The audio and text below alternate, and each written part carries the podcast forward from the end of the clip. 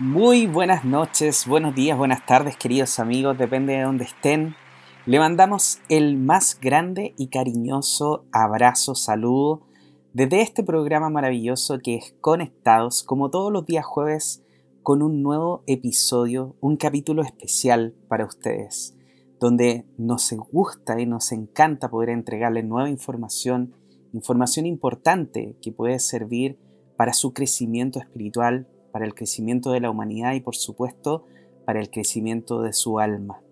El día de hoy, por supuesto, como todos los días jueves, quiero agradecer la oportunidad de estar junto a este hombre maravilloso, maestro, por supuesto, de los números, Felipe Caravante, mi compañero y co-anfitrión de este programa. ¿Cómo estás el día de hoy, Felipe Caravantes?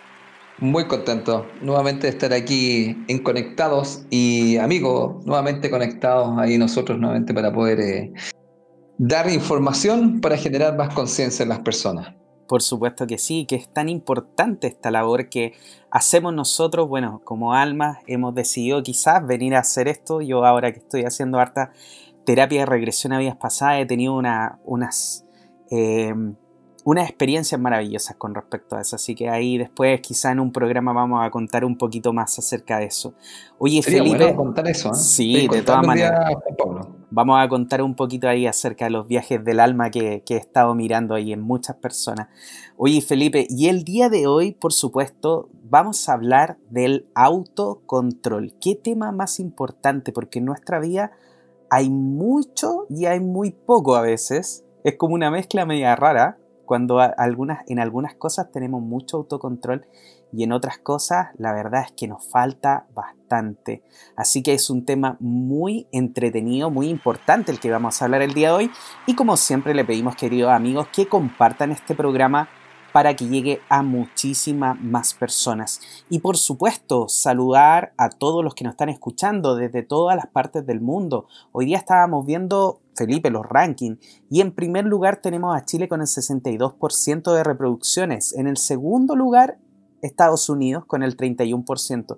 Luego ah. viene México, Irlanda, Puerto Rico, Colombia, Francia, Argentina, imagínate, nos ven desde todas partes del mundo. Portugal, Ecuador, Paraguay, Alemania, Turquía, imagínate, Singapur, Filipinas y hasta Panamá. Así que les mandamos un oh, gran, gran aplauso y saludo grande y caluroso a cada una de las personas que nos están escuchando. Hermanos, por supuesto que sí, las fronteras para mí son una tontera. Los países no, no realmente le importan mucho a mi alma. Yo prefiero vernos a todos como semillas de Dios que estamos aquí en este proceso de aprendizaje. Así que desde mi parte y por supuesto me imagino que desde Felipe le mandamos un gran y caluroso abrazo a la distancia. Oye, maravilloso escuchar y me dijiste Chile, Estados Unidos y después ¿quién venía en tercer lugar? México. México también. Irlanda, Puerto Rico, Colombia, Francia, Argentina, España, Portugal, Ecuador, Paraguay, Alemania, Turquía, Singapur, Filipinas y Panamá. Esa es la lista que me está dando a mí el programa en estos momentos, pero hay muchos más. Así que, por supuesto, felices de estar con ustedes, felices de hacer este programa, felices de entregar esta información y, por supuesto, también felices de comentarles que Felipe Caravante es orientador y formador en el desarrollo de la persona. Gestiona tu personalidad a través de la sabiduría de los números. Por supuesto, Felipe te puede ayudar a conocer cuáles son tus números, cuáles son tus capacidades, qué es lo que puedes hacer con ellas para sacarte mejor provecho y sacarle, por supuesto, mejor provecho a esta experiencia que estás viviendo. Gestiona tu personalidad a través, a través de la sabiduría de los números, como te decía. Lo puedes contactar a través del correo felipecaravantes6.gmail.com, en el Facebook como Felipe Caravantes Bernal y en Instagram como caravantes.felipe. Felipe también está haciendo muchos cursos. Felipe, no sé si tienes alguna actualización o noticia de los cursos que está realizando. Mira, Juan Pablo, qué bueno que me comenta. Mira, estoy pensando, bueno, mira, siguen los cursos que tienen que ver con Conoce y maneja tu personalidad a través de la sabiduría de los números, que son talleres que estamos dictando tanto en Espacio de Luz, eh, por si acaso www.espaciodeluz.cl, se pueden comunicar ahí con Yasna Carrasco a contacto arroba espacio de luz.cl y también en, en, el centro Quero, www.quero.cl con K, donde tenemos centroquero.gmail.com y indudablemente con mi amiga Carola Paredes en Escuela de Salud Floral www.carolaparedes.cl. Muy bien. Mira, estamos haciendo todos estos talleres y fíjate, amigo, que eh, voy a empezar a trabajar también en unos nuevos talleres que son talleres temáticos, ¿ah? porque hay muchas situaciones que, son tremendamente importantes poderlas eh, conversar, estudiar, analizar y, manejar, que es lo más importante debido al cambio planetario. Así que mira, eh, empezando ya en marzo comienzo con un diplomado que es diplomado en descodificación numérica y es un diplomado que indudablemente para poderlo tomar hay que tomar el ciclo de talleres que conversamos tanto en Espacio de Luz, en el Centro Quero con K y en la Escuela de Salud Floral de Carola Paredes, donde las personas que hayan tomado el, primer ciclo, digamos que son, eh, que son tres enfoques numéricos y son, de, son cuatro talleres, se pueden meter después directamente en marzo a tomar el diplomado en descodificación numérica. Pero también, fíjate, paralelamente voy a empezar a dictar unos talleres especiales donde vamos a ir hablando de áreas temáticas y trabajando indudablemente con la personalidad y con el área, que es justamente un poco lo que conversamos un poco acá en Conectados, Juan Pablo, ¿ah? donde vamos nosotros viendo que el tema es que los números en el fondo son áreas, áreas a trabajar, áreas a, desarrollar. Y entonces, desde ahí nosotros podemos trabajar algunos temas, como por ejemplo el autoestima, que es un gran tema, o todo el tema del estrés. Entonces, voy a ir eh, definiendo después ya más, en un tiempo más, voy a ir contando unos talleres que voy a ir haciendo con respecto a eso. Pero sí, antes de eso, para que puedan tomar esos talleres, tienen que haberse capacitado en el ciclo de talleres básico donde están los tres enfoques numéricos que son pitagórico, tántrico y tot, para poder tomar estos talleres que van a tener que ver, fíjate, con un manejo de conflicto. Porque, amigo, se vienen muchas cosas hacia el planeta, nosotros estamos en un cambio y justamente hoy día vamos a hablar de un tema súper interesante que tiene que ver para mí con manejo de conflicto. Mira, muy bien. Y de hecho, en la fecha también nos acompaña mucho. Bueno, para las personas que nos van a estar escuchando a posterioridad, hoy día con Felipe estamos grabando el 11 del 11 y nos juntamos a la 11. Así que algo tiene que ver ahí a nivel numerológico. Bueno, Felipe no, quizás tendrá algo de información, pero el número 11 es un número, entiendo, eh, con muy buena energía. Así que eh, este programa va a estar muy bien aspectado ahí con esa energía con la que viene. Así que bueno, Felipe, muchas gracias por la información acerca de tus talleres, de tus cursos. Por supuesto, se puede poner en contacto con Felipe en el correo felipecaravantes6.gmail.com, en Facebook como Felipe Caravantes Bernal y en Instagram como caravantes.felipe. Ya lo sabe, querido amigo, si quiere tomar alguno de los cursos juntos con el maestro Felipe Caravante, lo puede hacer ahí. Y por supuesto, también quiero presentarme a mí. Yo soy Juan Pablo Loaiza, terapeuta holístico, y estoy, por supuesto, dedicado a realizar sesiones de Reiki, tarot terapéutico Osho, y en estos momentos centrado especialmente en mi certificación internacional de la terapia de regresión a vidas pasadas. Estoy realizando casos clínicos para poder obtener mi certificación y en estos momentos me encuentro ya trabajando con muchas personas. Hemos tenido eh, sesiones maravillosas, muy conectadas con mensajes maravillosos. Y si quiere tener de hecho algunos accesos, he pedido especial permiso a los, a los eh, dueños de esos mensajes que me permiten compartir algunos en las redes sociales, obviamente lo he hecho anónimo y hay mensajes que son maravillosos que han llegado Felipe, así que de todas maneras. Interesante. Tenemos que hacer un programa de eso, Juan Pablo. Sí, vamos a hacer un programa. De todas maneras, se puede contactar conmigo en la página www.juanpabloloaiza.cl, en mi WhatsApp en el más 569 620 81884 y en las redes sociales, tanto Facebook como Instagram, en el usuario JP O.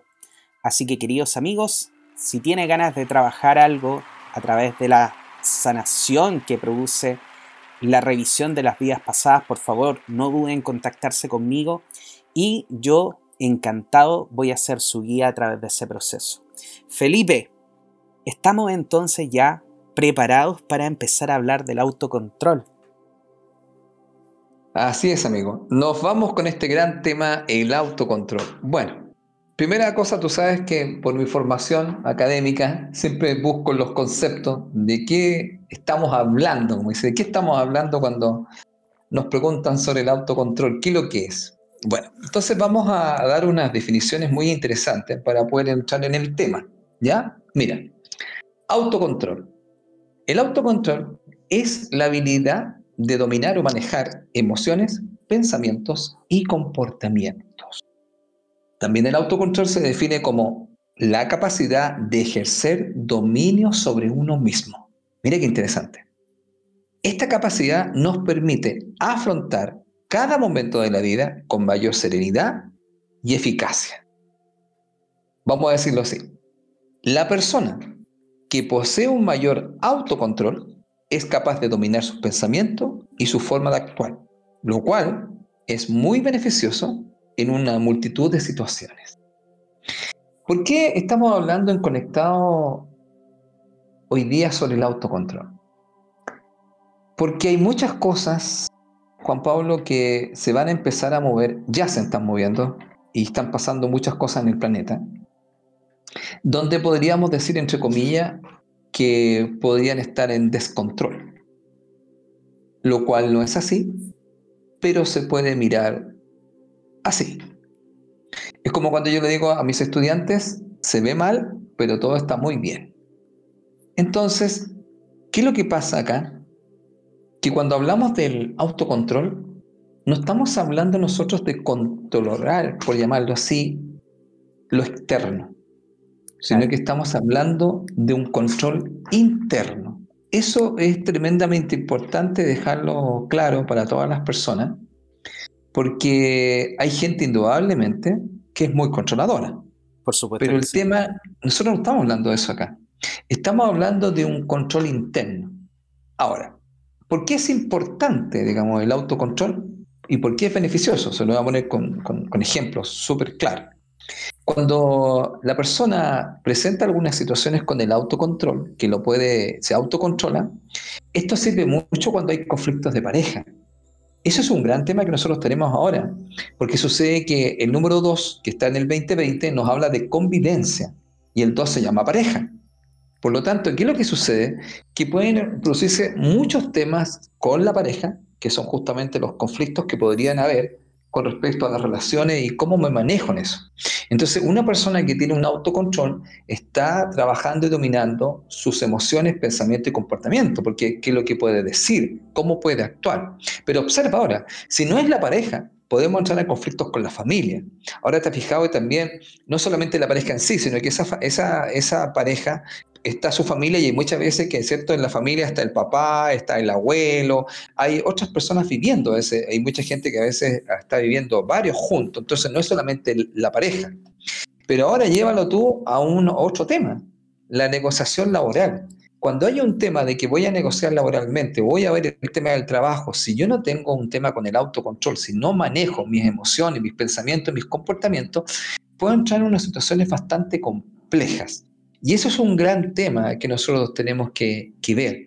Y aquí quiero mencionar algo muy importante, Juan Pablo. Mira, te voy a contar porque hoy día quiero contar unos casos que los encuentro súper interesantes. Yo hace muchos años, cuando estudiaba el tema del autocontrol, por si acaso, eh, la base del autocontrol, fíjate Juan Pablo, es la inteligencia emocional, ¿ah? que yo también las voy explicando en mis cursos. Mira, hay, hay un ejemplo súper interesante que se estudió hace muchos años y se llama, es un estudio en Estados Unidos que se llama eh, el estudio del malvadisco.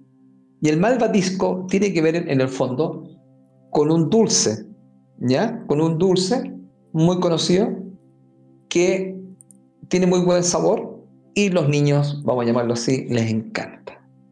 Entonces, en este estudio, fíjate Juan Pablo, se realiza lo siguiente, mira, obsérvalo. Toman a unos niños pequeños de cuatro años. ¿Y cuál es la idea básica? Se les dice a los niños que se les va a dar este malvadisco o esta golosina y que si ellos no se la comen escucha bien, durante 20 minutos, si se aguantan 20 minutos sin comérsela y se la comen después de los 20 minutos, se les va a dar una nueva golosina. Entonces, ¿qué es lo que pasa con esto que es interesante? Porque ahí viene el tema del autocontrol. Pusieron a los niños, le pusieron a la golosina y ahí estaban los niños mirando a la golosina. Pero ¿qué pasó? Que mayormente, la mayoría de los niños no aguantaron los 20 minutos y, disculpa amigo, se zamparon la golosina. claro. Rica, la saborearon todos. Pero hubo un grupo muy pequeño que no hizo eso, pasaron los 20 minutos y después se comieron la golosina. ¿Qué es lo interesante de esto para nuestros amigos? Una cosa que fue muy interesante. Como los gringos amigos son mandados a hacer para hacer estudios de todo, mira lo que hacen ellos. Hacen un seguimiento de todos estos niños. Por eso es que Estados Unidos es interesante. Mira, tú vas haciendo estudios que no me recuerdo se le llaman, tienen un nombre, pero para no dar un nombre incorrecto, donde te van hablando de que los siguen por año. Y mira lo que descubren, amigo. Descubren que estos niños, que en el fondo se controlaron y no buscaron una satisfacción inmediata, podríamos llamarlo, tuvieron más capacidad de autocontrol, se dieron cuenta que estos niños fueron más exitosos, pero escucha, mucho más exitosos en el, en el tema laboral, en el tema académico, en el tema emocional y en el tema social. Después se volvieron a hacer otros estudios, amigos, y se encuentra, observa tú, que la capacidad de autocontrol es un predictor o es un indicador del éxito en una persona. Mira de lo que estamos hablando. Es decir, si tú tienes la capacidad o tienes desarrollado más este tema del autocontrol, que en el fondo es dominar tus pensamientos, tus emociones y tu forma de actuar, es un indicador de éxito en la vida. Mira, qué interesante porque yo haciendo un símil con la Kabbalah, la Kabbalah siempre explica en el fondo que a través del comportamiento, tú atraes o repeles tu bienestar personal. Y ellos hablan mucho de un concepto que ellos hablan de ser proactivos y no reactivos. ¿Y cuál es el tema del proactivo? Es la persona que justamente en un momento dado, Juan Pablo, se puede restringir y no actuar de una forma, podríamos decir, sin este control. Entonces habla de que cuando tú manejas este autocontrol, tú tienes un gran manejo interno de tus emociones, de tus pensamientos y tu forma de actuar. Y eso te da una madurez, te da una lucidez que no tiene cualquier persona. Mm. Luego, mira, mira qué interesante, porque una de las cosas que podríamos dejar claro y poder ayudar a los papás que nos escuchan, todos los papás que escuchan conectados, sería súper interesante desarrollar en sus hijos la capacidad, porque así se llama, la capacidad del autocontrol, que en el fondo, ¿qué es lo que es? Que ejerzan el dominio sobre uno mismo. Eso es tremendamente importante porque además, Juan Pablo, tú estás fomentando una capacidad, una habilidad donde la persona va a poder autorregularse. Te fijas, para todos los que tengan que ver con temas de pareja, con relaciones interpersonales, cuando tenga que haber alguna negociación laboral o estés en un trabajando como en un equipo. Porque en el fondo, si tú te das cuenta, eh, en este tiempo que, está, que hay mucho estrés y que hay, vamos a llamar, mucha inestabilidad, Juan Pablo, mucha gente puede empezar a perder el control y especialmente un control que se está observando ahora profundamente, que tiene que ver con qué pasa con el tema financiero de las personas. ¿Qué pasa con algo que se habla que es un reseteo? Entonces, toda esta situación va a tener que ver con que las personas eh, desarrollen en una mayor grado o mayor medida su autocontrol personal para poder de alguna otra forma transitar de una mejor manera todas las situaciones que se van a ir al planeta, donde van a tener que ver mucho, amigo, pero mucho con tu mentalidad, con tu forma de pensar. ¿Qué te parece? Sí, me parece muy bien, de hecho, lo que, lo que tú cuentas. Ahora, este, este autocontrol, Felipe, cuando nosotros hablamos del autocontrol, eh, podría llegar a confundirse también con el reprimir de cierta manera algunas emociones. Y siento que en ese sentido eh, deberíamos poder nosotros em, explicar bien que realmente no se trata de reprimir tus emociones. Porque muchas veces cuando uno dice, eh, ya, contrólate, así cuando uno, no sé, le pasa algo, está quizás muy alterado, uno dice, ya, contrólate. Pero no se trata de controlarse en el sentido de reprimirse, se trata de, de cierta manera, de revisar tus pensamientos, de entender lo que está pasando y trabajar desde ese punto. Yo siempre lo explico en, las terapias, que eh, tú no te debes quedar con las cosas que te hacen mal, por ejemplo, dentro. Si tú tienes algún sentimiento, si estás sintiéndote mal por algo que te sucedió, la gracia no es que tú utilices el autocontrol simplemente para callarte y para no hablarlo. De hecho, todo lo contrario, la idea es controlar lo que va a salir de ti, dejar salir como el vapor, de cierta manera, de una forma controlada, o explicar las cosas o decir las cosas, siempre desde un punto de vista que no sea contraproducente, sino que sea constructivo.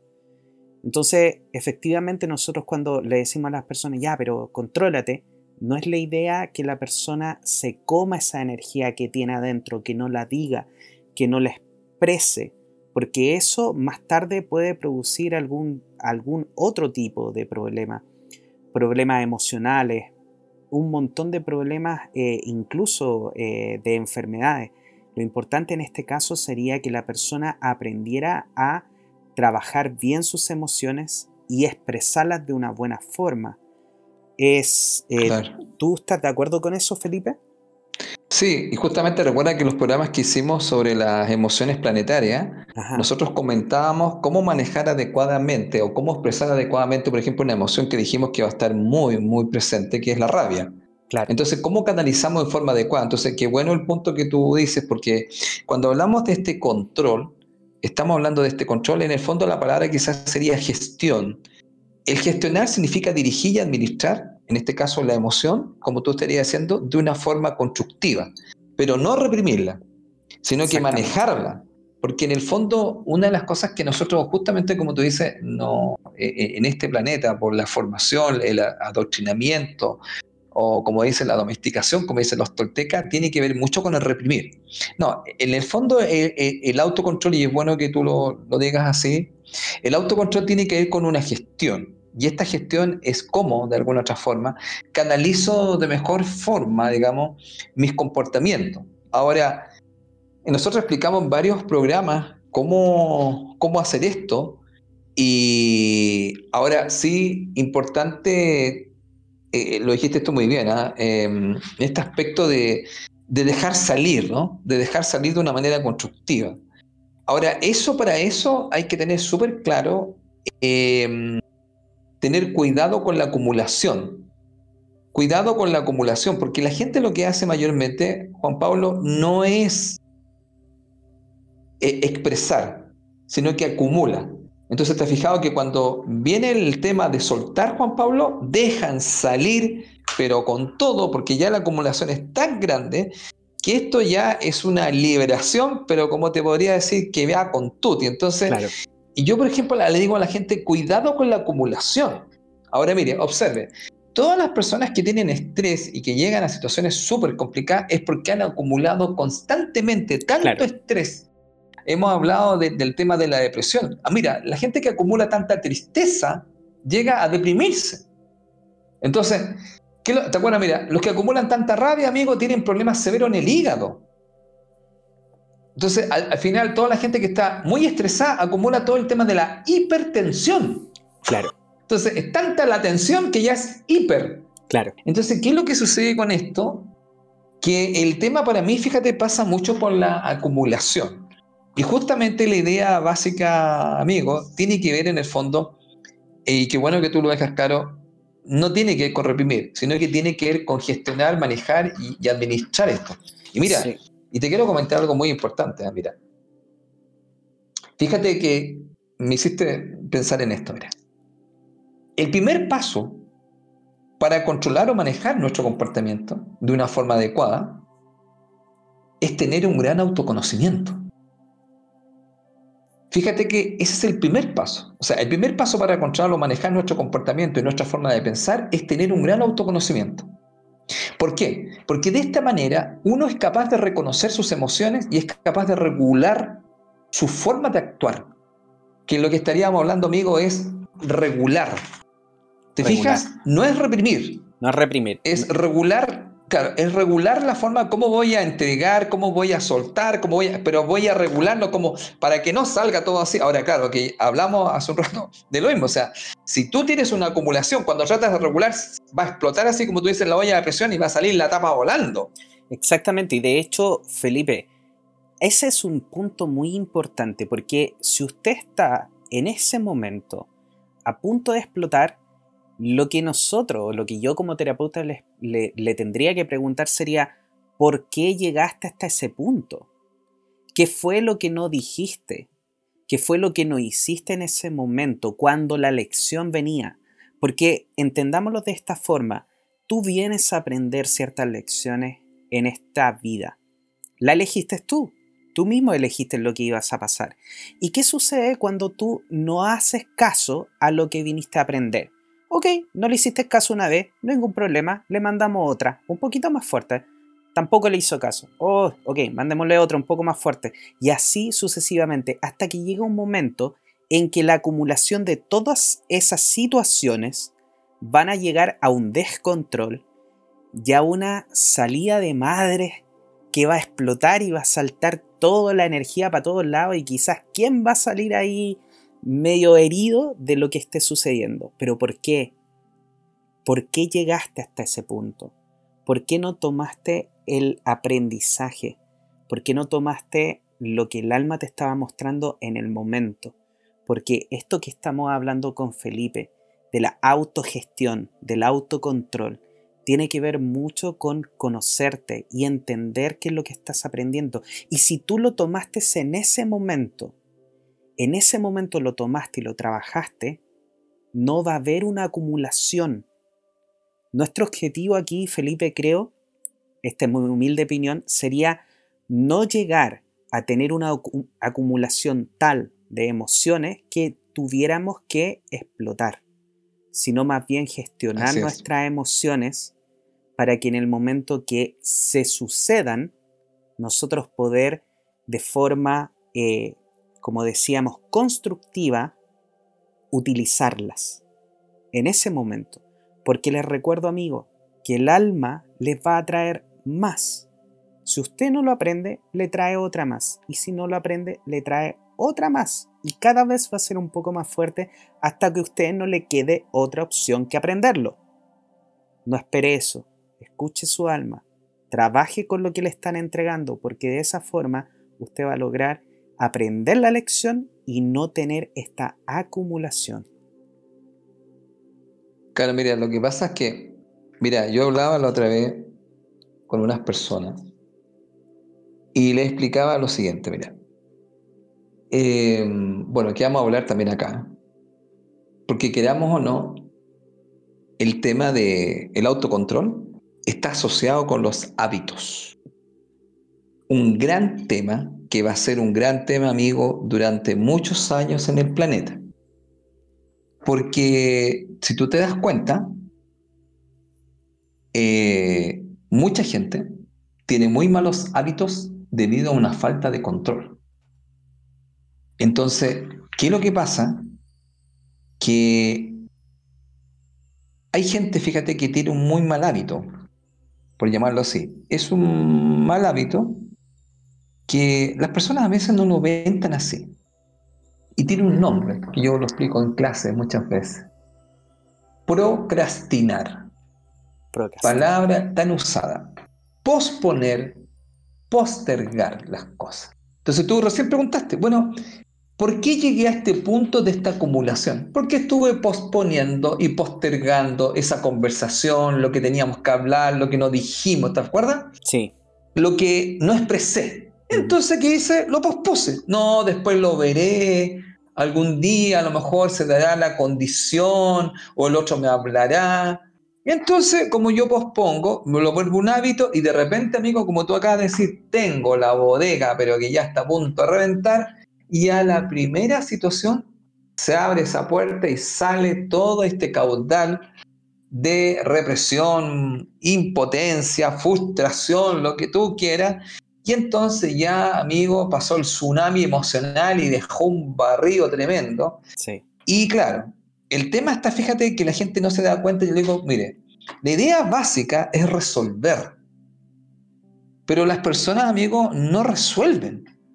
Yo le digo, mira, yo cuando hacía clase de matemáticas, siempre mis estudiantes me decían, profe, usted trae puros problemas. Y yo me reía, porque claro, tú sabes que una, clase, una clase de, matemáticas son puros problemas. Entonces y le decía, ¿y en qué cree usted que consiste la vida? ¿En qué? En resolver los problemas. Entonces, cuando yo lo estoy entrenando, al contrario, le diría, no sé, felicitarme que le traigo problema para que usted se entrene en resolverlo. Pero ¿qué es lo que hacía, amigo? Mucha gente también postergaba y posponía esas pruebas. ¿Y cómo lo hacía? No, estoy enfermo, se conseguía un certificado médico, me quedé dormido. Ya, y esas son formas de negación y resistencia. Así es. Entonces, cuando tu amigo dice, bueno, ¿cómo llegó a este punto de que usted está acá? Es que mire, o a lo mejor, mira, no lo quise ver, pero en el fondo siempre tiene que ver con posponer las cosas. Entonces, cuando uno hace eso, eso, amigo, es un mal hábito. Así es. Un mal hábito. Entonces, estamos posponiendo un montón de cosas. Esa conversación que tengo presente, esa situación que yo tengo que hacer, eso que, bueno, mira, cosas tan básicas que te voy a explicar. Conozco personas que a veces tienen problemas dentales y al posponerlo, fíjate, a veces se les complica y se les vuelve una infección que es súper dolorosa y se tienen que ir, amigos, de urgencia a algún lugar y ahí va a ser, no que en la clínica, no, el que llegó, cómo te sacamos, hoy, amigo, ¿y por qué? Porque en el fondo, ahora también no te debo dejar de decir que el posponer y el postergar a veces tiene que ver mucho, amigo, también con una emoción que nosotros conversamos, ¿te acuerdas? y esa emoción es el miedo. El miedo. Entonces, ¿te acuerdas cuando hablamos, tengo miedo a lo que me digan, a lo que me hagan, a lo que no me digan, a qué me va a pasar? El miedo a enfrentar las cosas. El miedo de repente a decir las cosas y que la otra persona se vaya de tu lado. Hay mucho miedo ahí involucrado. Claro. Mucho. Más ahora que nunca eh, porque las situaciones, como te digo, están un poco complejas en el planeta, en la convivencia. Hay mucha gente que está, que está tomando, bueno, también conciencia del trabajo que están haciendo, que ya no les gusta. Yo hay gente que me he quedado sorprendido, he tenido unas revelaciones de algunas personas que yo, ahí, amigo, que hubiera pensado, ¿cómo fue que llegaron a eso? ¿Cómo llegaron, cómo llegaron ahora? ¿Sabes tú a decirme, ahí, Felipe? Que ya no estoy mirando las cosas igual y digo, ¿qué? Personas que, tenían una, una, visión demasiado materialista y consumista. ¿Y sabes tú que ahora están conectadas con que quieren ir más profundo? Bueno, mira, eso me da mucha esperanza, porque de las personas que te estoy hablando son personas mayores, sobre 70 años. Entonces, ¿qué es lo que pasa hoy mirando todo este tema? Eh, yo justamente cuando tú hablabas de los cursos que yo hacía, dejar súper claro lo siguiente. Para llegar, para, para entrar al autocontrol es necesario previo, previo antes, el autoconocimiento. Eso es previo.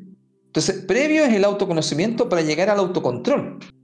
Porque cuando yo empiezo a identificar, y yo lo explico así en mis clases, amigo, digo, a ver, Mira, y lo, vamos a explicar para todos los amigos. Yo digo a la gente, ¿cómo se hace esto? ¿Ya? ¿Cómo se maneja? ¿Cómo se gestiona? Primer punto. Primer punto. Identifique o detecte el comportamiento. Entonces yo tengo un comportamiento, vamos a llamarlo, eh, que está bloqueado. Ese comportamiento bloqueado me ha traído consecuencias o repercusiones en mi vida que ya lo tengo claro, ya lo he podido ver. Por ejemplo, ponete tú la gente que gasta más de lo que gana o la gente que come más de lo que debe comer. Esos son comportamientos. ¿Y por qué? Porque se debe a un tema de autocontrol. O sea, si tú lo miras así, mira, controlar, te fijas tú, el gasto. ¿Te fijas? Número uno. El otro, controlar la cantidad de comida. La cantidad de comida que yo estoy ingiriendo. Ahora, ese control del gasto y control de la cantidad de comida hay que entrar más profundo y empezar a ver por qué me está pasando eso. Exactamente. Y ahí entramos a aplicar más profundamente. Eso te iba a comentar. El, tema, el, primer, el primer tema sería, a ver, yo le digo a la gente así, mira, primer nivel de conciencia, por llamarlo así, cuando usted se vuelve más consciente. Primero, identifique y detecte el comportamiento. Mire, y aquí viene, viene el avance suyo. Me dice, ¿cuál es el avance? Cuando usted lo frena. Imagínate, mm. mira, te vaya a comer otra vez la pizza, después a las 12 con el, con el helado que yo te contaba una y la bebida gaseosa, y tú decís, otra vez. Entonces, tú vayas a hacerlo así, vayas a llamar a la, a la pizza así, que te la vengan a dejar, y tú decís, no, ya. Cuando frenaste el comportamiento, yo le digo a la gente, ahí está el, ahí está el primer avance, el, el primer avance conciencial.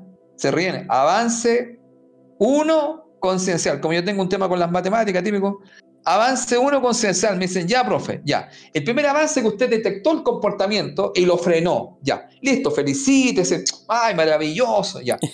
¿Y cuál sería el segundo, cuál sería el segundo nivel, profe? Este es el nivel de la transformación. ¿Cuál es? Cuando usted ahora dice, chuta, lo he detectado y lo podido frenar. Pero ahora viene el gran paso, el segundo avance conciencial. ¿Y cuál es? La transformación del comportamiento. Claro.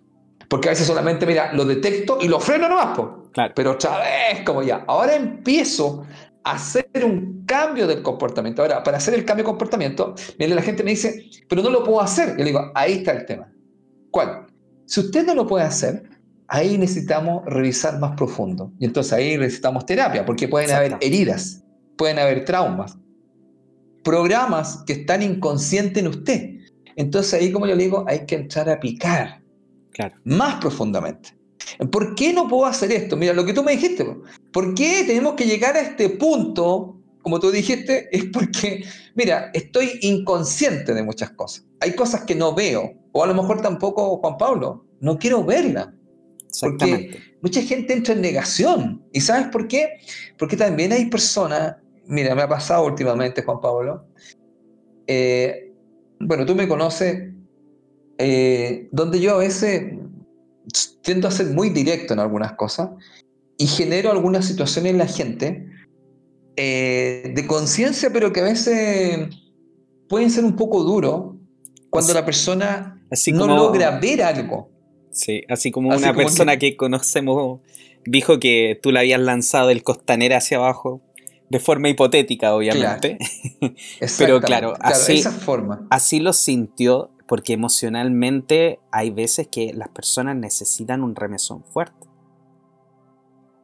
Claro, en el fondo mucha gente a veces me ha dicho eso. Eh, mira, puedo contar algo, una persona me contó que cuando le hice una consulta me odió y después en los meses que vino, empezó a escuchar nuevamente la consulta y fue cambiando ese parecer y ahora me dijo, ¿sabes qué me dijo? Ahora te doy las gracias, pero te voy a contar que la primera te odié. Te odié porque me mostraste cosas que yo no quería ver. Es que ese es nuestra, nuestro trabajo como terapeuta, Felipe. Si mi trabajo como terapeuta, y, quiero dejar súper claro que no es, no es lo, que, lo que yo siento, no es, pero no es caerle bien a mi consultante. Mi trabajo es hacerle claro lo que él quizás no está viendo y muchas veces, como tú lo dijiste, no lo quiere ver o también muchas veces nuestro inconsciente lo bloquea. Porque, por ejemplo, ahora mismo que, que yo estoy involucrado en las terapias de regresión, hemos descubierto con gente situaciones que ni siquiera ellas se acordaban. Situaciones que cuando eran niñas o niños que estaban ahí en su subconsciente, que le estaban molestando hace mucho rato, que venía muchas cosas que le estaban pasando en este presente, venían arraigados de ese momento y ese momento fue suprimido, por así decirlo, o fue ocultado un poco por el subconsciente. Entonces, nosotros no estamos diciendo tampoco que usted simplemente no quiere cambiar o no ha tomado la decisión correcta para poder cambiar, no. Lo que le estamos diciendo es que si usted lo ha intentado, si usted ha hecho el esfuerzo, pero no le ha resultado, quiere decir de que hay otra información que está dentro, que debe ser tratada por un especialista, por un terapeuta. lo puede hacer con psicólogos, psiquiatra, lo puede hacer con las terapias de regresiones, como lo estoy haciendo yo, lo puede hacer quizás con tarot terapéutico. Hay muchas formas en las que usted puede trabajar. Yo me acuerdo también Teta Healing también puede servir para eso. Felipe, no sé, tú, tú conoces harto ahí, tú, tuviste alguna, algunos alcances con eso. Pero a lo que nos referimos es que si usted no puede solo, siempre le hemos dicho, hay terapeutas para poder ayudarlo. Y como dice Felipe, a veces hay heridas internas emocionales que están ahí y que nosotros no las podemos ver. Y no es que no las podamos ver porque no queramos, es porque están ocultas, porque nuestro inconsciente las bloqueó para que nosotros no tengamos esa verdad que a veces nos puede dañar mucho. Hasta el momento que se presenta un terapeuta con las herramientas necesarias y el inconsciente dice, ok, ahora sí las puedo tratar porque tengo una persona en la cual confío y sé que me va a poder ayudar a avanzar. Y ahí es cuando el inconsciente suelta y deja que nosotros las veamos para poder avanzar. Sí, mira, eso es muy cierto lo que dices tú, porque yo a la gente le explicaba que sí, hay muchas heridas, pero mira, una de las funciones que yo explico, porque yo explico mucho el tema de la mente. Bueno, voy a explicar el cerebro, vamos a llamarlo así, está unido con la mente, y aquí hay un gran tema. Nuestra mente o cerebro en el fondo siempre está buscando la forma de que cómo puede sobrevivir.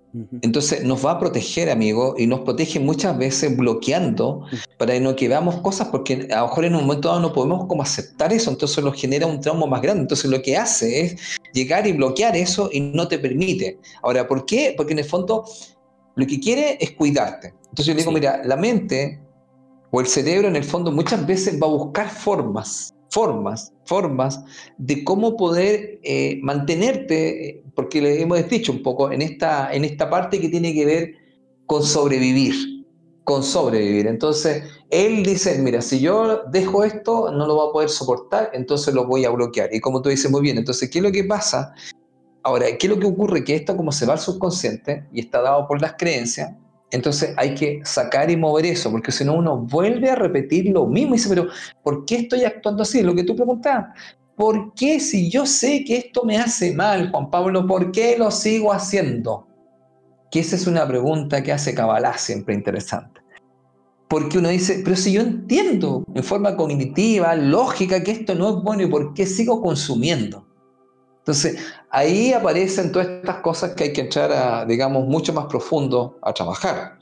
Entonces, mira todo lo que vamos llegando, porque la idea básica en el fondo del programa es entender que el autocontrol es tremendamente importante para, mm, para vamos a llamarlo así, para obtener el éxito, como lo explicábamos, te fijaste, pero también en el fondo para poder eh, manejar situaciones, conflictos de pareja, de familia, de negociación laboral. Pero también tenemos que tener claro que si nosotros queremos tener mayor autocontrol, que es esta capacidad de gestionar las emociones, los pensamientos y los comportamientos, entonces es necesario primero un autoconocimiento. Ahora, amigo, mira, quiero contar algunas cosas para que la gente que nos escucha, desde todos los países que dijiste ahí, maravilloso, donde nos estén escuchando. Mira, esta habilidad, este tema, esta capacidad del autocontrol, fíjate, tiene muchas ventajas y quiero dar algunas de ellas para que vean por qué es tremendamente importante, eh, diría yo, cultivar el autocontrol. Mira, primero, permite afrontar situaciones estresantes con mayor eficiencia. Segundo, ayuda a mantener la calma. Tercero, ayuda a tener mayor claridad de pensamiento. Cuarto, permite manejar el estrés cuando te sientes bajo presión. Quinto, aumenta la capacidad de concentración. Sexto, ayuda a tomar mejores decisiones. Y séptimo, mejora tu autoestima.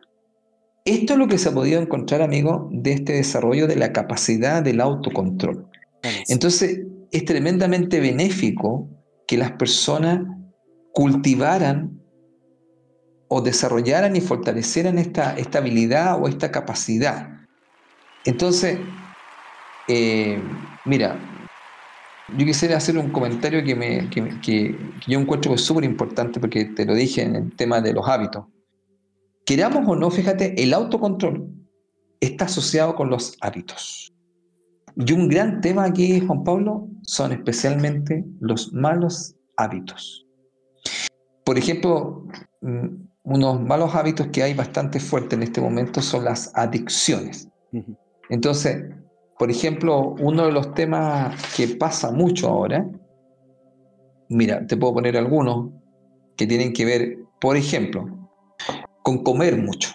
El tema de la ansiedad ha subido mucho, amigo, por este tema material, que no sé qué voy a hacer, y entonces se vuelve como un círculo vicioso, ¿te has fijado así? Que en el fondo, pucha, estoy ansioso y quiero dejar, no quiero comer más porque estoy subiendo de peso, y para no sentirme ansioso empiezo a comer. Entonces, imagínate el circulito, que es un círculo terrible, porque en el fondo es como, ah, nunca termino.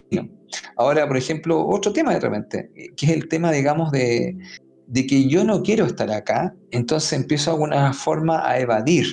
¿Y cómo evado, amigo? Mediante el alcohol. Entonces aparece un tema muy fuerte con el alcoholismo y que a veces la gente no lo quiere reconocer, pero te das cuenta que a través del alcohol la gente evade muchas veces la, realidad. Pero al final, fíjate, es, eso, ya, quiero, ¿te acordás que una vez hablamos hace poco en las emociones planetarias, hablamos de una emoción que tiene que ver con la alegría, pero había una alegría, ¿te acuerdas que era artificial? Y esa alegría artificial se consumía a través del alcohol. Entonces, ¿cuál es la idea? Mira, yo estoy triste, entonces para estar alegre me voy a ir y me voy a emborrachar. ¿Por qué? Porque así me olvido, tengo un momento de alegría, pero como se dicen amigos, es peor el remedio que la enfermedad. De todas maneras. Porque al final la persona termina alcohólico, quería estar feliz amigo y termina alcohólico. Imagínate ahora, tú tienes un tema, por ejemplo, la persona presentan un tema que tiene que ver con, pone tú, con la angustia o tiene que ver con, con la melancolía o con la tristeza y empiezan a tomar ansiolítico. ¿Cachai? Ansiolítico y cuáles son los otros antidepresivos. ¿cierto? Entonces, y al final, fíjate qué es lo que yo he podido comprobar. Que esas personas que toman eso y toman una cantidad, amigo, después no se las podéis quitar rápidamente porque es un proceso para poder quitarle la dosis. Entonces, no es que ya se acabó, ahora no. Entonces, la persona se vuelve adicta a eso y se vuelve adicta a un medicamento. Exactamente. Bueno, toda esta situación en el fondo, si tú lo vas mirando, empieza a tener el hábito de que para poder dormir tiene que tomar algo. ¿Te das cuenta? Ya no puede dormir de una forma natural. Entonces empieza con este tema de que debo consumir algo para dormir. Ya, ¿por qué estoy hablando de esto? Porque el tema de las adicciones, que tiene que ver mayormente con malos hábitos, están tremendamente asociadas con el tema del autocontrol. ¿Y por qué digo esto? Porque se, se han hecho estudios de que la idea básica es que mediante, mira, la fuerza de voluntad o la autodisciplina, son los caminos para salir de esto. Pero sabes que, amigo, que esto no es así. Mm. Y eso es lo que me llevó un estudio, fíjate, a hacer. Y yo pensaba también en un principio que era así hasta que yo, hace mucho tiempo, empecé a estudiar algo que yo le puse así, amigo. Le puse el poder del entorno. Y cuando empecé a trabajar en un curso que se llama El poder del entorno, yo empecé a darme cuenta cómo esto tenía que ver con el tema del autocontrol. Y entonces lo que en un momento dado se pensaba que para tener mayor autocontrol, se comprende, lo que tú tienes que hacer, como dicen, lo que tú tenés que hacer es, para salir de, cierta, de malos hábitos, es disciplina, autocontrol, voluntad, tú crees que se resolvería. Pero mira lo que hay, amigos, mira, mira, lo, que, mira lo que dicen los estudios, porque tú sabes que yo siempre ando leyendo y estudiando casos. Mira, lo que, mira lo que muestran los estudios sobre esto. Los estudios te dicen que el autocontrol es súper bueno y cuando usas disciplina, voluntad, pero es una estrategia de corto plazo, no de largo plazo.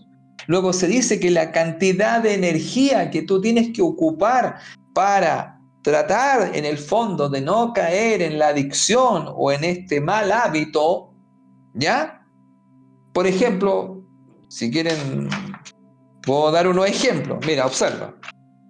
Las personas que tienen este mal hábito de pasar mucho tiempo viendo televisión, desperdiciando el tiempo, y tú dices, pero ¿qué está haciendo?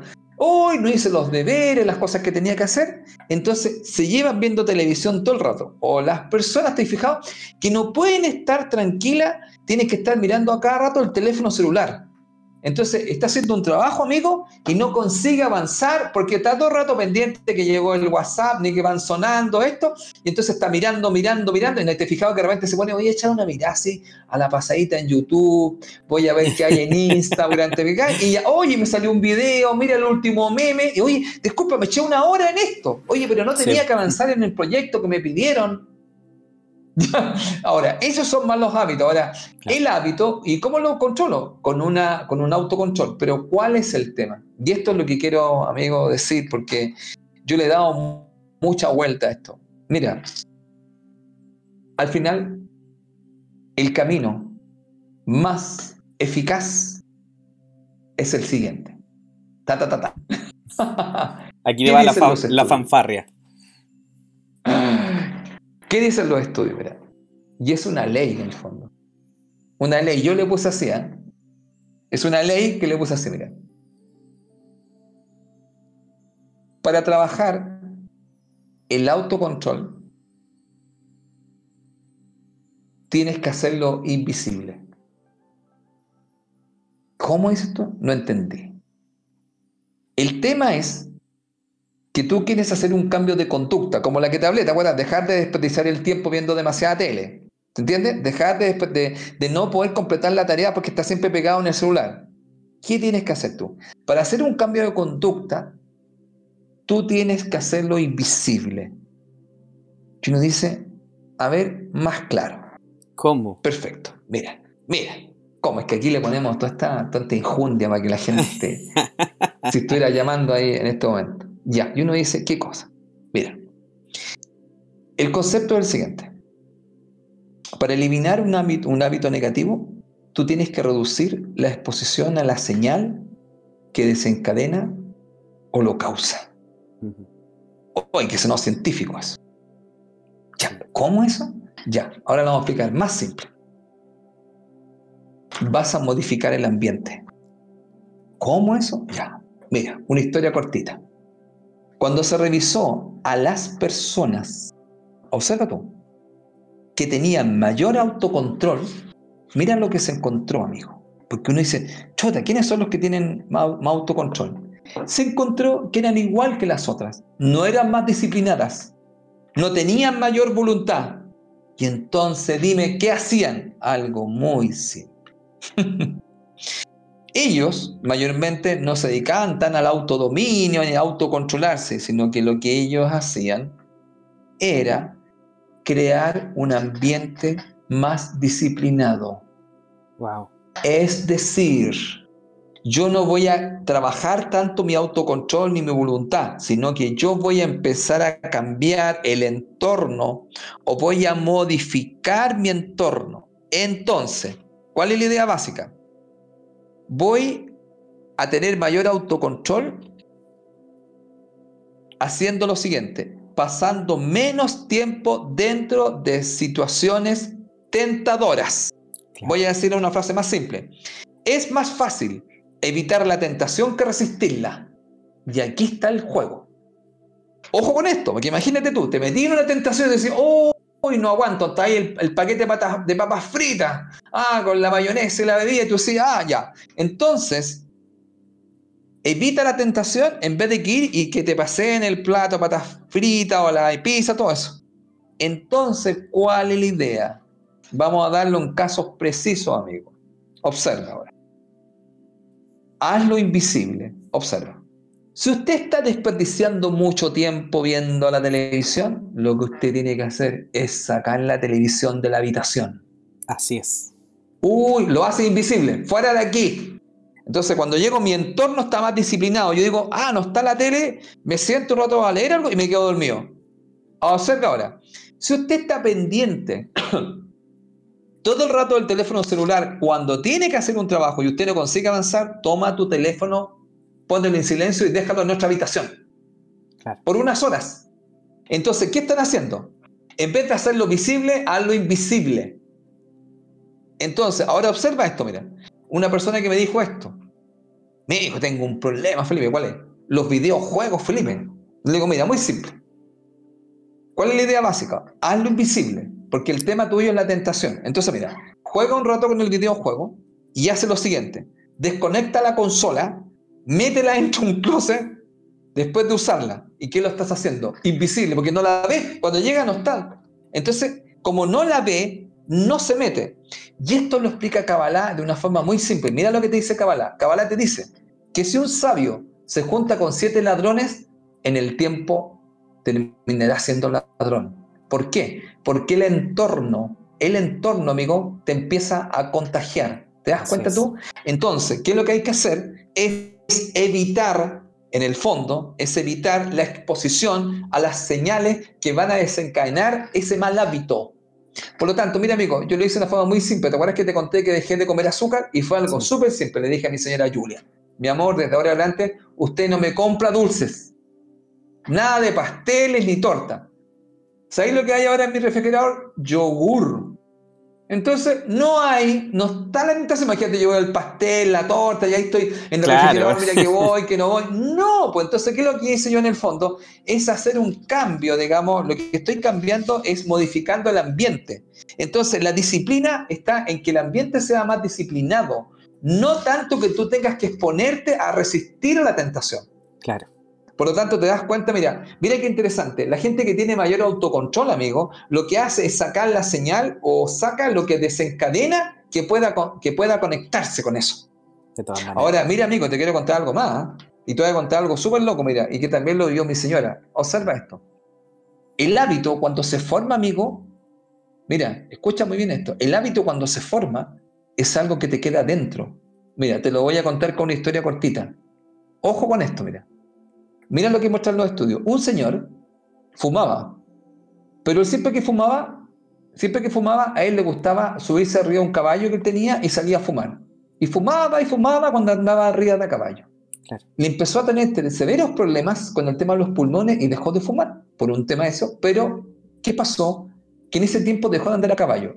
Mira, pasaron 15 años, amigo. Y un día, mira, un día se le ocurrió andar a caballo. Y mira lo que le pasó cuando se sube al caballo, amigo, le empiezan a dar ganas de fumar. Claro. ¿Qué es lo que había pasado? Había hecho una asociación que hay que tener mucho cuidado. ¿Cuál es el tema? Que él había dejado de montar, pero cuando se subió, ahí aparece, no sabe, la señal que dice, ah, caballo, cigarro. Ahora escúchate esto conversando con mi señora que dejó de fumar, ella hizo una asociación. Cuando ella empezaba a tomar un poco de licor y todas las cosas y se iba así como poniendo bien simpática con el licor, aparecía el cigarro. Claro. Y fíjate, hace tiempo que ella no, no tomaba alcohol. Y fíjate que cuando empieza a tomar alcohol, fíjate, le dan ganas de fumar. Y hace más de 15 años que mi señora no fuma. Entonces le decía, increíble. ¿Qué es lo que se ha dicho? Que el hábito queda. Si tú no sacas, eh, se entiende la idea, la señal que desencadena esto, debes tener mucho ojo. Por eso que es tan peligroso, es como decirle a un, no sé, a un alcohólico que vaya a visitar una botellería. Claro. Porque van a estar esas señales ahí. Entonces lo que hay que hacer, en el fondo, lo que estamos diciendo, es cambiar de ambiente. Por eso que es tan importante, amigo, el entorno. Por eso, mira, cuando tienes el entorno, siempre lo explicaba Enrique Corbera, Enrique Corbera hacía algo que es lo siguiente, Enrique Corbera que es uno de los creadores de la biodescodificación, bueno, que después en el fondo se descubrió que, que él había estudiado en Francia y le puso bio-neuroemoción, él mandaba a la gente en cuarentena y que los aislaba, los sacaba del entorno y la gente empezaba a vivir otra realidad. ¿Y qué pasó con eso, amigo? La gente se desintoxicaba. Mira, una historia más cortita, mira, observa. En Vietnam, en Vietnam, fíjate, se cuenta en el año 1971 descubrió, eh, digamos, los estadounidenses, que el 15% de los soldados estadounidenses que estaban al, frente, en el frente eran adictos a la heroína. Cállate, mira. Investigaciones más a fondo revelaron que un 35% de las tropas en servicio habían probado la heroína y un total de 20% de los soldados eran adictos. Cállate, se hayan vuelto adictos. Y mira, ¿Qué es lo que hizo? Dijo, pero ¿cómo puede ser? Washington dijo, pero ¿qué es esto? Y creó una oficina de acción especial de prevención de abuso de drogas. Pero mira lo que pasó, amigo. Observa. Se hizo un estudio y mediante ese estudio se dieron cuenta que los soldados adictos regresaban a su país y solo el 5% de ellos reincidía en la adicción durante el mismo año y solamente el 12% recaía al término de tres años. En otras palabras, aproximadamente 9 de cada 10 soldados que habían sido adictos a la heroína en Vietnam eliminaron su adicción prácticamente de la noche a la mañana. ¿Cuál era el factor? Era el entorno, el entorno donde estaban metidos. Entonces, ¿cuál es el tema, amigo? Que queramos o no, muchas veces si queremos hacer un cambio interno, vamos a tener que cambiar de entorno. Y una vez, no sé si te acuerdas, tú yo hablaba, te hay que hacer algunas revisiones de qué es lo que te da energía, ¿te acuerdas? Y qué te quita energía. Y entre eso está revisar el entorno que tú tienes alrededor tuyo. Y eso es lo que desencadenaba algunas situaciones que a veces tú no puedes manejar. Entonces no basta con la fuerza de voluntad ni la disciplina, porque ¿qué es lo que han demostrado? Que el autocontrol en ese aspecto es de muy corto alcance. Así que bueno, estamos dando ahí una clave importante que tiene que ver con reducir la exposición a la señal que usted le desencadena eso. Por lo tanto, el poder del entorno es tremendamente importante. Luego, mira, en la medida que pueda, no se, vamos a decir, se acerque a entornos tóxicos que lo pueden hacer caer en situaciones que ya usted está teniendo cada vez más resueltas. Así que, amigo, con eso termino mi exposición con respecto al tema del autocontrol y este estudio tan interesante, amigo, con respecto a que el tema es reducir la exposición y qué es lo que es hacerlo invisible. si usted no ve algo, no lo va a consumir. Salir de ese entorno.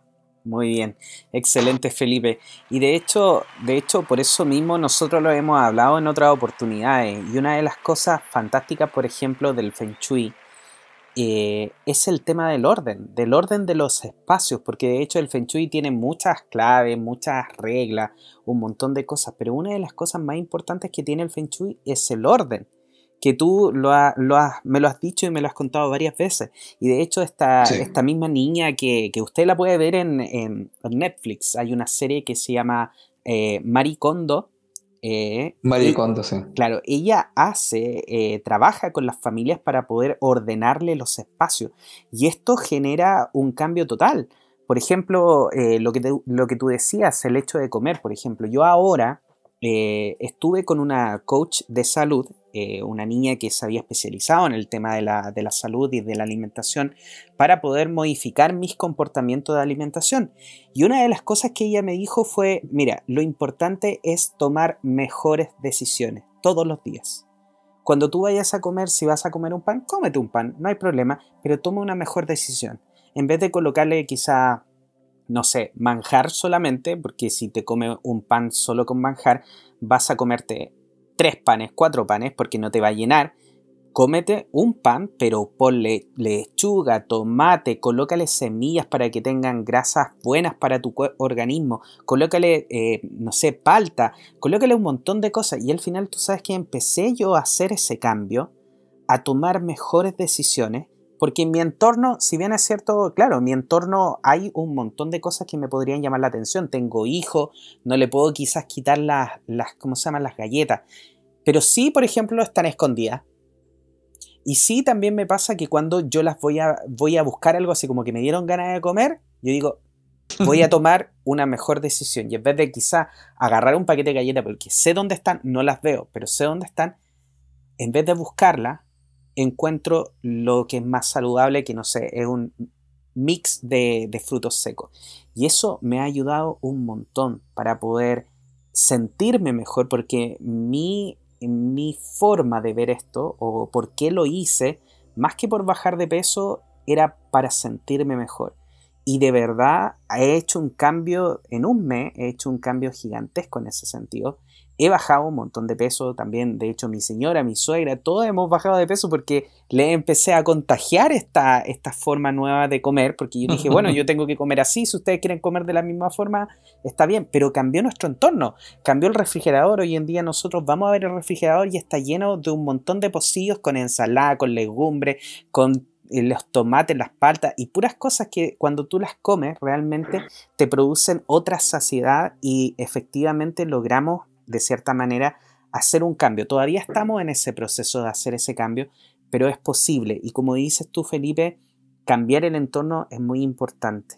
Es muy importante para poder lograr esas, esas metas que tú te planteas. Y de repente cambiar el entorno también significa trabajar con algunas relaciones que pueden ser no tan bien saludables para ti. Porque si bien es cierto, Felipe, tú hablaste ahora de la comida, hablamos de la droga, hablamos del alcohol, pero las relaciones también pueden ser tóxicas a veces. Y lo más importante ahí es que cuando usted identifique relaciones tóxicas, relaciones que no le producen bien, tome decisiones. Decisiones o de hablarlo directamente y cambiar esa relación para que sea mejor, pero también puede ser una decisión de salir de esa relación y cambiar el entorno para que sea mucho más saludable para usted, para su familia, para su hijo si tiene hijo. Y aunque de repente esas decisiones son un poco difíciles, Felipe, en el futuro uno logra ver lo que son los frutos de tener una vida mejor, más saludable. Así que, queridos amigos, los invitamos un poco a meter las manos ahí en las emociones, a mojarse un poquito, a mancharse hasta los codos de repente, porque eso cuesta, cuesta un montón el hecho de saber que tengo que ir y, y, trabajar con mis emociones que muchas veces las he tenido guardadas. Así que, bueno, querido Felipe, eh, ya estamos terminando entonces el programa del día de hoy y quiero recordarles a todos nuestros amigos que nuestro querido maestro, por supuesto, Felipe Caravantes, orientador y formador en el desarrollo de la persona, gestiona tu personalidad a través de la sabiduría de los números y puedes contactarte con Felipe a través del correo felipecaravantes6 en el Facebook como Felipe Caravantes Bernal y en Instagram como caravantes.felipe. Así que ya sabe, queridos amigos, si se quiere contactar con Felipe, también para que le ayude a gestionar su personalidad, sus números, para ver cuáles son sus potencialidades, lo puede hacer, por supuesto, a través de sus redes sociales. Y por supuesto, no faltaba más mencionarme a mí, Juan Pablo Loaiza, terapeuta holístico. Estoy trabajando con Reiki, con Tarot Terapéutico 8 y por supuesto con la terapia de regresión a vidas pasadas. Si tiene también una necesidad de trabajar heridas que están en el pasado, cosas que no tiene quizás tan eh, en su conocimiento, en su mente consciente, y efectivamente usted ha trabajado en esto, por ejemplo, ha tratado de bajar de peso, pero por más que intenta no puede, pueden haber heridas efectivamente en su pasado o en sus vidas pasadas. Así que lo invito, por supuesto, a conectarse conmigo a través de la página web www.juanpabloloaiza.cl en mi teléfono más 569-620-81884 y en las redes sociales como JP Loaiza O. Así que, queridos amigos, el día de hoy ha sido un programa maravilloso donde hemos expuesto esta forma nueva de gestionar tus emociones, porque ya sabemos, el control quizá es una palabra muy fuerte para decirlo. No hay que controlarlas como reprimirlas, sino más bien gestionarlas de una mejor manera. Y tiene acá, Felipe nos ha dado una gran clave para poder hacerlo. Así que, queridos amigos, yo por supuesto con mucho amor me despido de ustedes, les mando un gran abrazo, un cariñoso beso ahí a la distancia a todos nuestros amigos que nos están escuchando en todos los países del mundo y los invito por supuesto a que compartan este programa, a que compartan con toda la gente que les puede, les puede eh, servir este programa y dejo a mi querido amigo también Felipe Caravantes para que dé sus saludos y se despida ahí de nuestros amigos. Felipe. Bueno amigo, eh, estamos terminando un programa un día 11 del 11. ¿Sabes que quiero decir algo antes de irme con respecto a eso? Porque. Por favor, por supuesto. es interesante. Es interesante. me quedé pensando. Claro que sí. Claro que sí. Bueno, mire, vamos. Eh, también una, una pregunta que me hacen muy reiteradamente mis estudiantes y algunas personas que también ven mucho el 11-11. Entonces, se ve mucho el 11-11 y estamos a 11-11. Bueno, mire, una de las cosas importantes que está en el número 11 es que tiene que ver mucho que nosotros estamos viendo el número 1. Bueno, a ver, parto lo siguiente. Nosotros cuando estamos en el 11, es un número que habla de conectar con una mayor conciencia. por ejemplo, hoy día 11 del 11, existe como dice un portal en el fondo donde uno puede ser mucho más consciente. Por ejemplo, lo que hablábamos un poco, ¿no es cierto, amigo? Ser mucho más consciente de las emociones que tengo, de los pensamientos que tengo y de la forma como yo me comporto. Porque ya sabemos que a través de nuestros comportamientos nosotros traemos o repelemos, digamos, nuestro bienestar. Ahora, cuando hablábamos del autocontrol, ¿cierto, amigo? Que en el fondo es una autorregulación, ya es justamente hablar de cómo vamos a regular de alguna otra forma eh, nuestros temas que tienen que ver con las emociones, los pensamientos y todo eso. Entonces, una cosa es, el 11 te manda un aviso, que seas mucho más consciente de cómo te comportas, de qué es lo que estás pensando. Y ahí me quiero parar. ¿Por qué? Porque el 11 está compuesto del número 1. Y el número 1 tiene un poder. Y ese poder se llama el poder de los pensamientos. Ahora me voy a saltar a la pregunta que siempre me hacen. Me dicen, si yo veo el 11-11, ¿qué significa?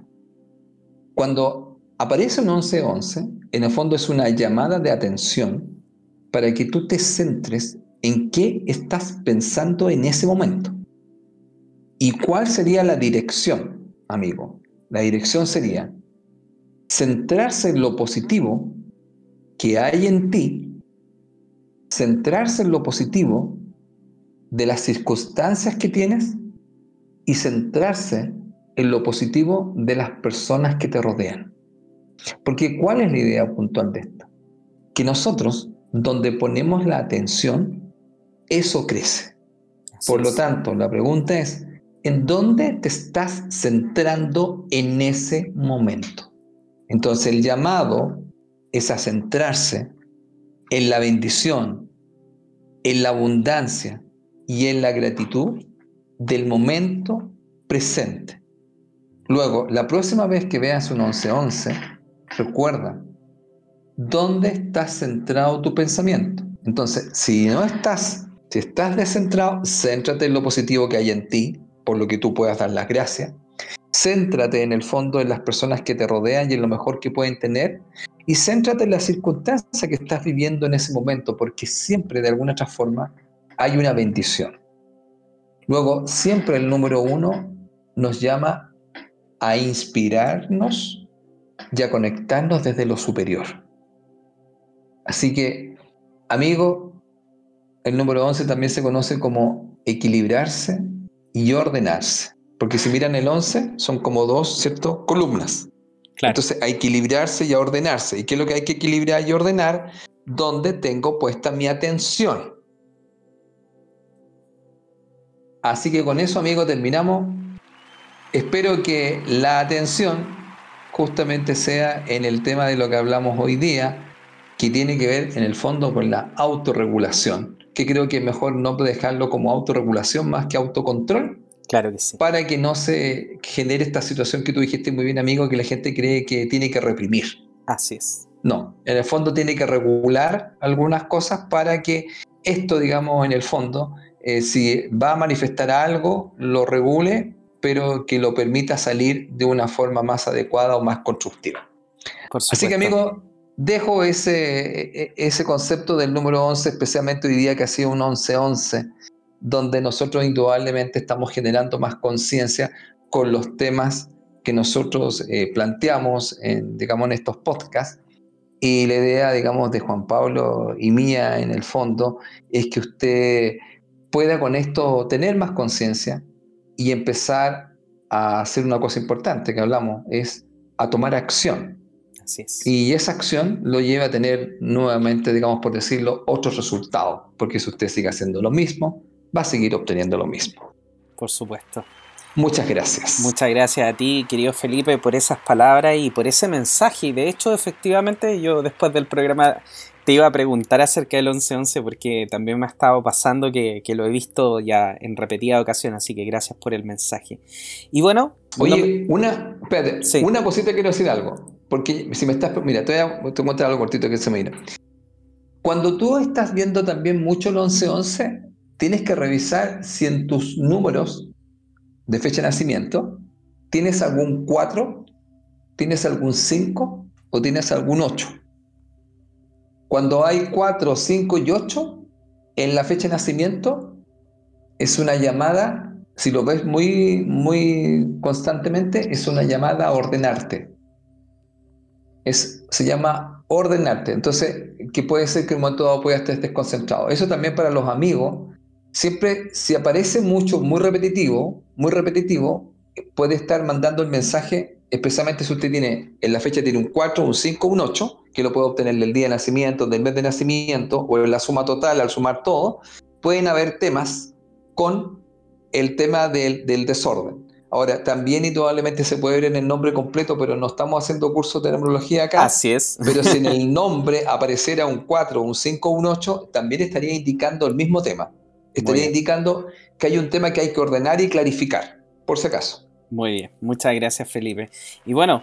Disculpa amigo que te, haya cortado. No, para nada, por favor. Eh, muchas gracias por haber entregado esa información y de hecho, bueno, les quiero recomendar que si usted efectivamente está mirando mucho 11, 11 por ahí y no, no tiene muy claro si es que tiene estos números que Felipe ha entregado, le recomendamos por supuesto que vaya y tome una terapia o una, más que una terapia, una lectura numerológica con Felipe Caravantes. Así que lo puede hacer como le habíamos dicho a sus redes sociales, a su correo felipecaravantes6 gmail.com. Y queridos amigos, bueno, para despedirme, creo que eh, me gustaría entregar este mensaje que fue un mensaje que recibimos en, una sesión de regresión a vidas pasadas y creo que tiene mucho que ver con esto que habíamos estado hablando. Y es un mensaje que esta persona me lo dijo en el momento que nosotros estábamos viendo la entrevida. La entrevida es el momento antes de que nosotros elijamos venir a vivir esta vida en particular. Y yo la, y la llevé por allá para vivir ese momento, para poder entender por qué había venido, por qué eligió venir a esta vida, ¿Por qué eligió tomar esta vida quizás con tantos problemas que ella tuvo cuando, cuando era más chica? Y la pregunta es, ¿esta vida cómo la debemos tomar? Y la respuesta es así de simple, no con gravedad. Hay que tomarla con humildad, agradecer por todo lo que nos toca. Pero no es el fin, ni es el principio tampoco. Es una más para que lleguemos arriba después, más puros, más luminosos. No hay que ahogarse y no hay que estancarse. Ese es el mensaje que nos ah. entregaron Felipe. Así muy, que. Muy interesante. No hay que ahogarse ni estancarse. Está muy bueno eso. así es. Hay que tomarse la vida con más alegría, no con tanta gravedad con más humildad y agradecer por todo lo que nos toca. Así que, queridos amigos, ese es el mensaje también que les quería entregar para que ustedes lo tomen y para que puedan empezar a tomar su vida de esa forma.